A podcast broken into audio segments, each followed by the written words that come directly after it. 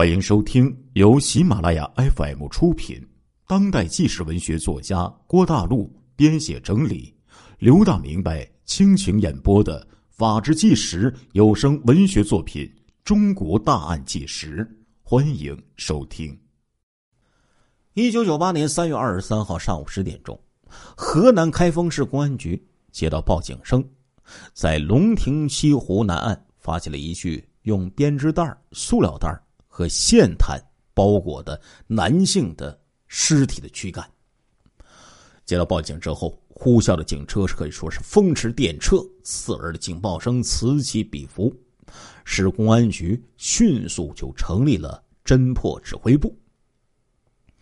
局长崔宝莲任指挥长，副局长王文章、郎荣惠、副政委崔胜利、刑警支队长张天增、治安处长。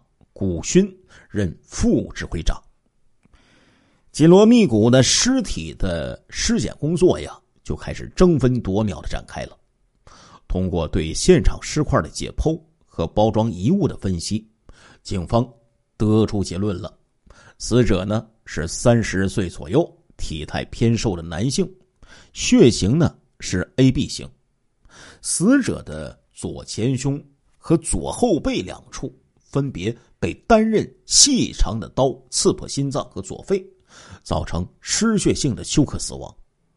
由于这个尸体的躯干背部啊提取的一缕长发是女性自然脱落的头发，死者穿着一条蓝色的三枪牌的短裤。技术人员认真细致的勘查，客观科学的分析，为确定侦查方向和查找尸源。就提供了有力的依据了。在指挥部的统一部署和指挥之下，全市五区一线的公安民警、武警，还有消防官兵、内保干部、解放军战士和渔场的职工近两千人，迅速的就展开了打捞、搜索、排查工作。三月二十三号下午三点五十分，在包公湖中湖北岸打捞出了。被肢解过的人体的四肢，刑警支队新科所的所长田海光就进行技术勘验，结果表明呢，该四肢与躯干相吻合。二十四号下午两点十五分，指挥部接到一条重要线索，说呀，据居民反映，他的儿子魏某，三十四岁，是驻豫某单位的聘用人员。在二十二号中午一点四十分左右之后，离家之后至今未归。经过对其亲属调查、访问得知啊，这个魏某啊，于三月二十一号从郑州回到汴梁汴之后，情绪低落。二十二号下午大约一点半左右，魏某接到一个电话，在接电话的时候，他仅说了一句“我马上过去”，就挂断电话，匆匆外出。临行之前，魏某的母亲问其去处，回答说呢是要到良苑呢去办一点事儿。这魏某曾经买了电影票，约定下午三点携妻女啊去看电影，久等不见魏某身影的妻子多次给丈夫打传呼，都是如同石沉大海，杳无音讯。当全家为了寻找魏某四处奔波的时候，见到了。走访排查的民警得知开封发生了杀人碎尸案，全家人呢是越发的焦虑呀。他的父兄在多次传呼魏某未果的情况下，慌忙就走进了大兴派出所。经过多方验证和比对，确定死者系魏某无疑。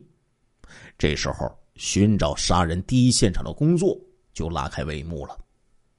时间是一分一秒的向前推进呢，十几个线索查证小组的同志们在茫茫人海之中寻觅、思考、奔波取证。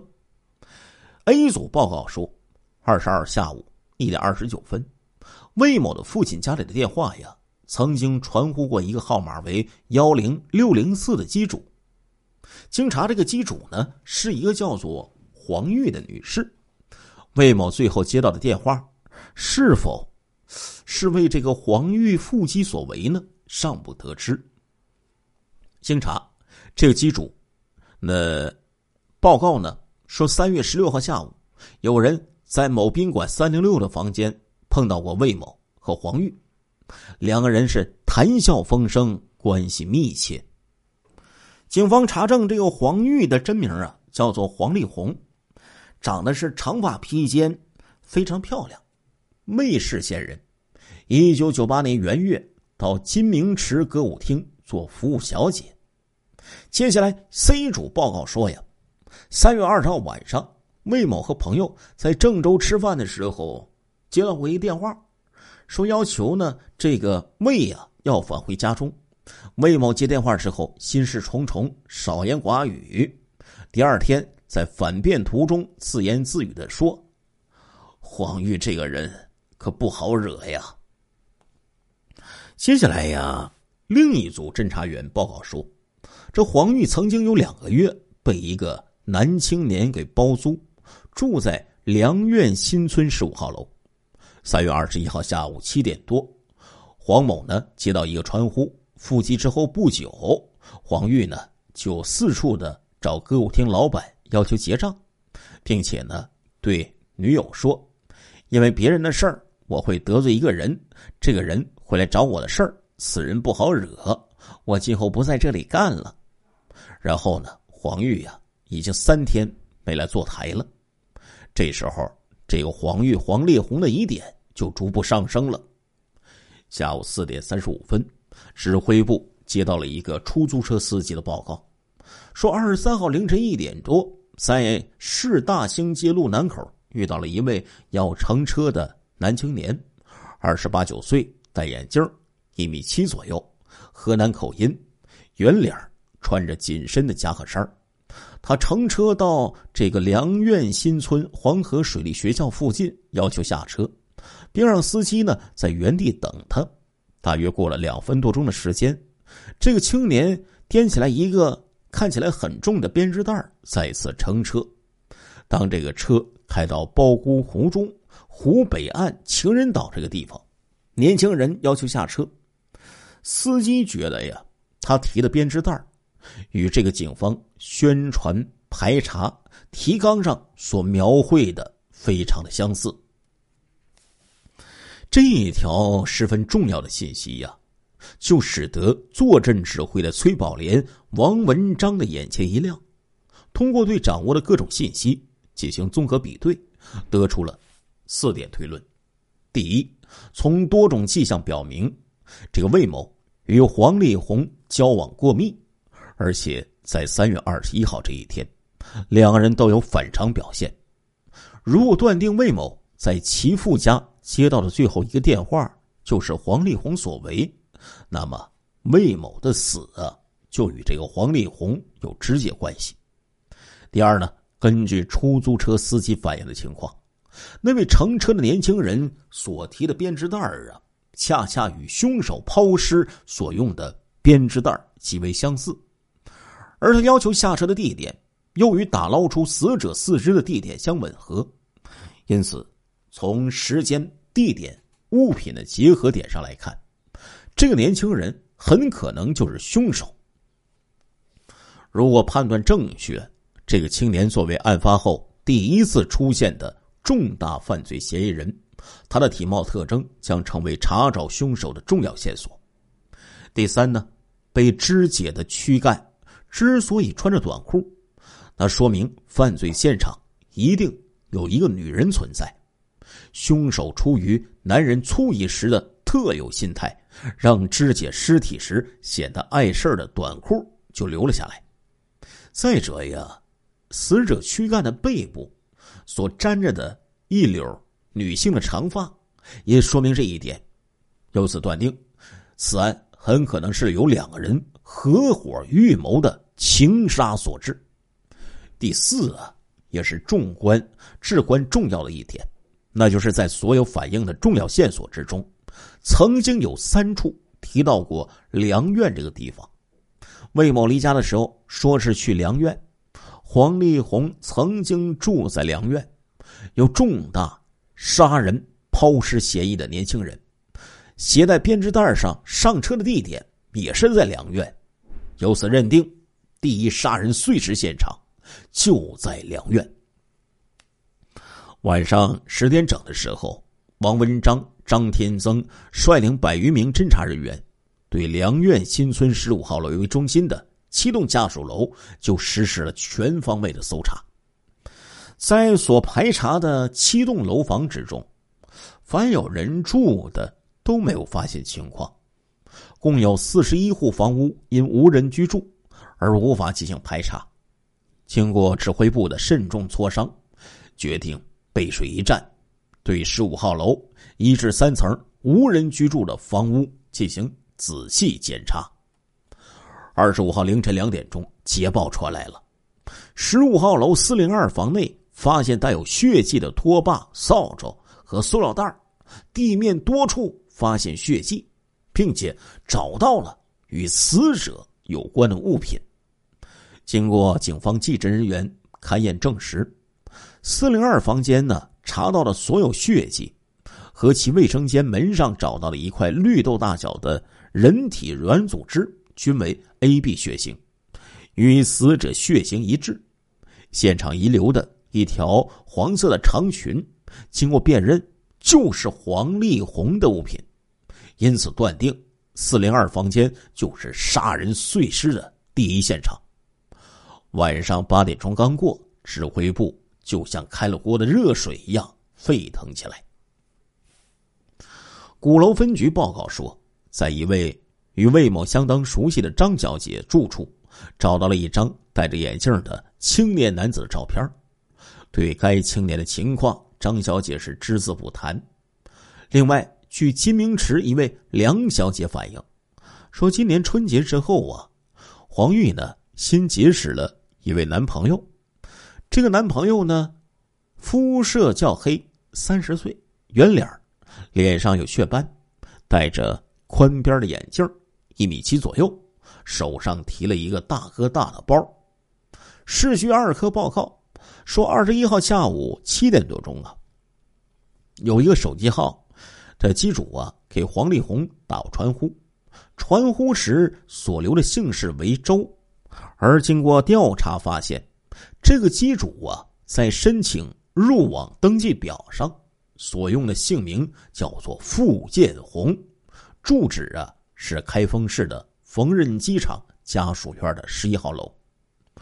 龙亭分局报告，据一位老妇人说，去年十月，有一个三十岁、一米七左右、自称是姓赵的男青年，想租一套房子居住，经他介绍。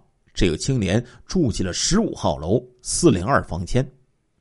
这个青年呢，会讲开封话和普通话，眼镜啊是时戴时不戴，肤色较黑。经过十五号楼居民对黄丽红照片的辨认，证明黄丽红确实在四零二房间居住过。指挥部通过反映信息的梳理，得出的推断是，杀人凶手。三十岁左右，肤色较黑，戴眼镜一米七身高。凶手曾经使用过三个姓氏：周、傅、赵，哪个是真的，又或者全部都是假的，有待警方继续调查。晚上十点多钟啊，各追证的小组呢，就纷纷的向指挥部反馈信息了。第一，经查市缝纫机厂家。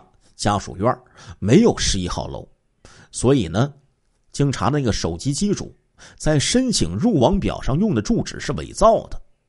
第二，经过计算机人口系统查询，全市一共有两个叫付建红的，都是啊女性农民，没有手机，所以这个姓名啊是假的。第三呢，从张小姐所住的地方。搜出了戴眼镜的男青年的照片，经过介绍，出租房屋的老妇，还有出租车的司机辨认，都被否定了。那么，警方呢？现在觉得这个神秘人果然是神秘呀，面纱重重，行踪诡秘。就在山重水复之际，指挥部啊，接连收到两条重要信息。第一条呢？经过省公安厅有关部门帮助证实，傅建红身份证的区域号码属于河南市的巩义市，河南省的巩义市。第二条啊，通过对市缝纫机厂家的这个家属院逐门逐户的走访调查，居民根据协查通报中男性凶手的体态特征和模拟画像所反映啊，这个人呢曾经和一位姓关的女人很熟悉。经过追踪呢，终于警方就找到了这个姓关的女人。这个姓关的女人说呀，曾经和他一起相处过一个多月的男子叫做周逢，二十八九岁，肤色较黑，戴着近视的变色镜，曾经在巩义市竹林派出所当过联防队员。至于这个周的身世以及社会关系。他是从来没有听过这个姓周的提起过。周某呢，性格内向孤僻，不善言辞。由于周某限制他的社交活动，而且脾气粗暴，导致两个人分手了。在警方晓之以理、动之以情的反复的说服之下，关某拿出了仅存的一张周逢的照片和周某曾经用过的一个通讯录。这时候。他特意强调说：“呀，三月二十四号下午两点多，周逢呢给他打过一个传呼。电话联系的时候，周逢说他的一个朋友出事了，想借一千块钱，并且呢约他下午三点钟在市皮鞋厂附近会面。会面的时候，关某关某啊就给周逢一千块钱，问他今后的打算。周逢呢说他准备呀浪迹天涯。”民警呢就追问他，周逢传呼他时用的电话号码是多少？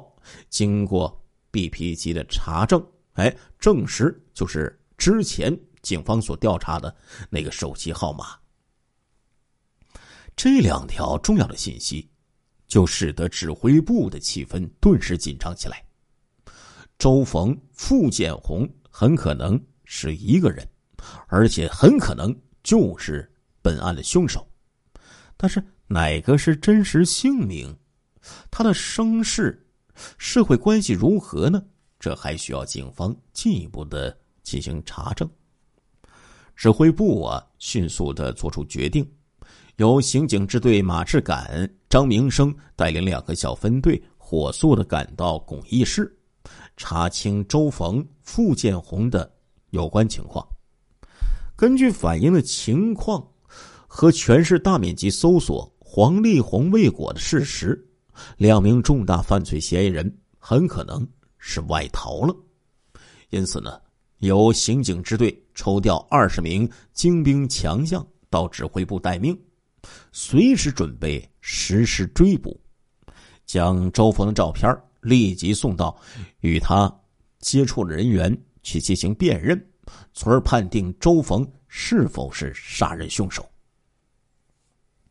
春节之后啊，带着妻子到漯河谋生的十五号楼的四零二房的房东，经过民警的几经周折的寻找，终于被请回开封协助破案了。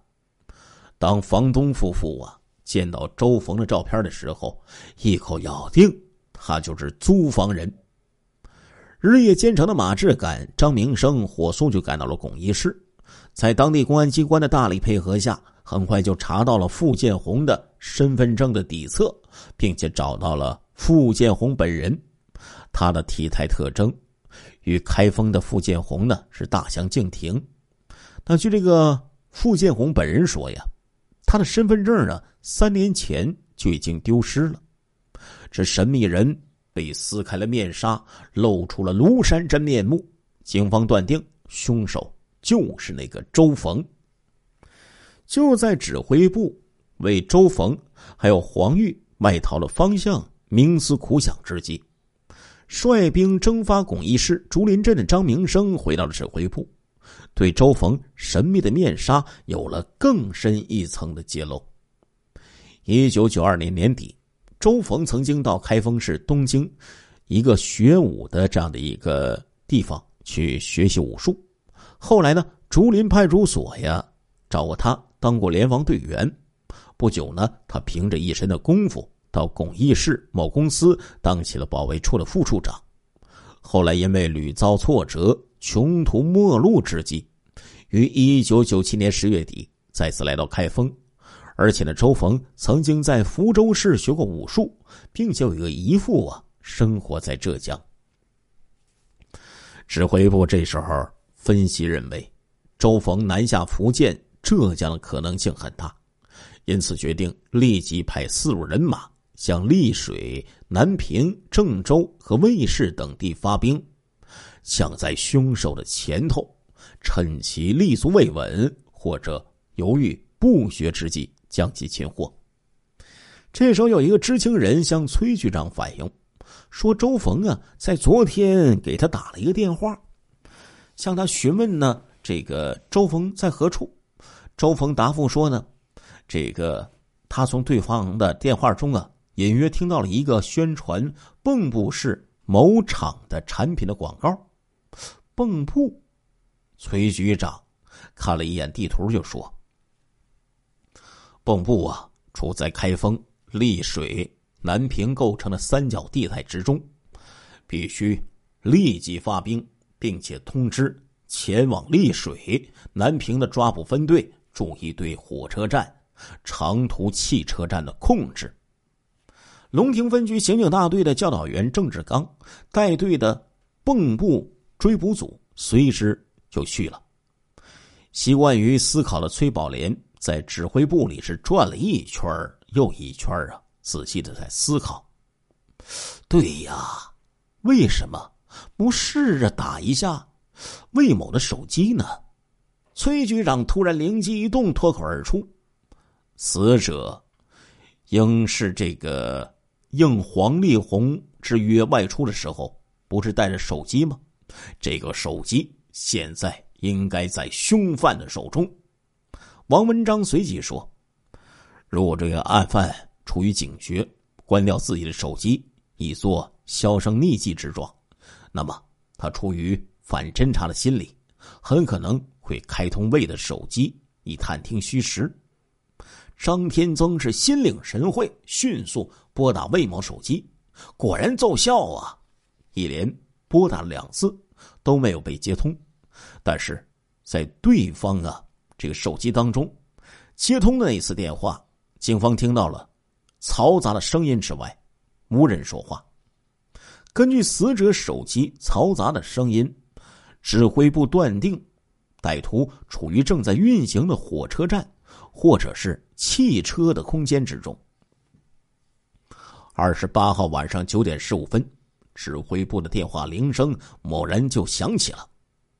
三二三特大杀人碎尸案的主犯周逢，在安徽蚌埠市落网了。原来呀，留守在巩义市竹林派出所继续工作的马志敢，在当地派出所的民警接电话的过程中，偶然就听到了讨论周逢的话题。极度敏感而且又心细如发的马志敢，迅速就了解了情况，并且火速的报告指挥部。那真是无巧不成书啊！就在开封民警到达蚌埠后不到两个小时，周逢就已经落入法网了。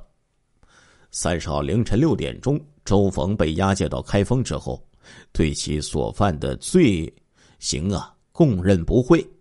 三月二十二号下午一点钟左右，与周逢同在十五号楼四零二号的黄玉呀，接到魏某打了一个传呼。当周峰得知这个魏某经常去纠缠黄玉的时候，就醋意大发，要教训一顿魏某，就要求黄玉呀把这个魏某请来四零二室。黄玉呢遵命赴机后不久，魏某果真就赴约了。魏某还有周逢刚一碰面，原本想狠狠教训魏某一顿的这个周逢，突然起了杀机，将魏某。勒死之后碎尸。二十八号上午，周逢外逃至蚌埠火车站的时候，见到正在执勤的民警，慌忙之中就将装有手枪、匕首的提包掉在了地上。当民警令其开包检查时，周逢是夺路而逃，被民警周博奋力追赶并给擒获。妄想脱身的周逢，为了掩盖其私带枪支的违法行为，又搬出了他作为竹林派出所联防队员的历史，企图蒙混过关。孰料这是搬起石头砸了自己的脚。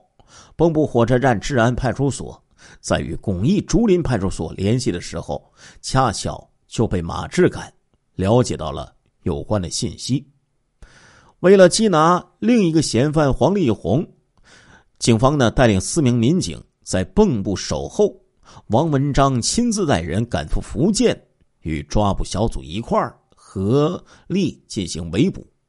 四月七号上午九点钟，一辆缓缓开往郑州的列车进入了开封车站。在熙熙攘攘的出站的人流当中，一个身穿蓝色套装的女人。搭乘一辆面的，向市区的市区的东北方向驶了过去。机敏的民警啊，紧紧的尾随其后。当该女子走进顺河区西北后街某同学家中，立足未稳之际，就被民警请到了铁塔派出所。三二三特大杀人碎尸案的重大嫌疑人黄立红下车后。不到一个半小时就被警方缉拿归案。曾经有过辉煌历史的开封市公安机关，再一次证明了自己的破案的功力呀。